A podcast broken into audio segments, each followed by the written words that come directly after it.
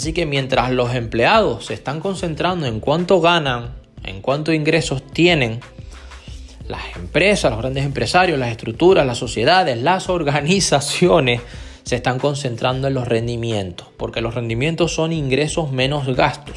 Y de lo que queda de esos rendimientos pagan impuestos. Muchas veces esos impuestos son cero.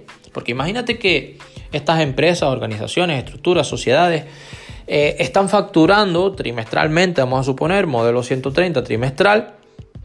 Mm, están facturando, vamos a poner un ejemplo, 10 mil euros.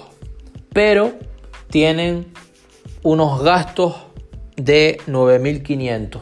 Por tanto, el rendimiento neto es de 500 euros. Pues de lo que van a declarar impuestos es de 500 euros.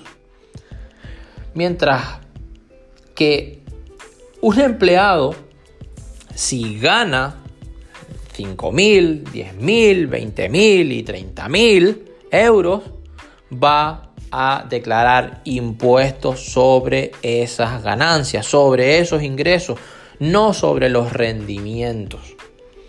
Así que imagínate las ventajas fiscal. Por supuesto no le estoy rindiendo apología a que no pagues impuestos de la manera, forma y ley en la que los tienes que pagar.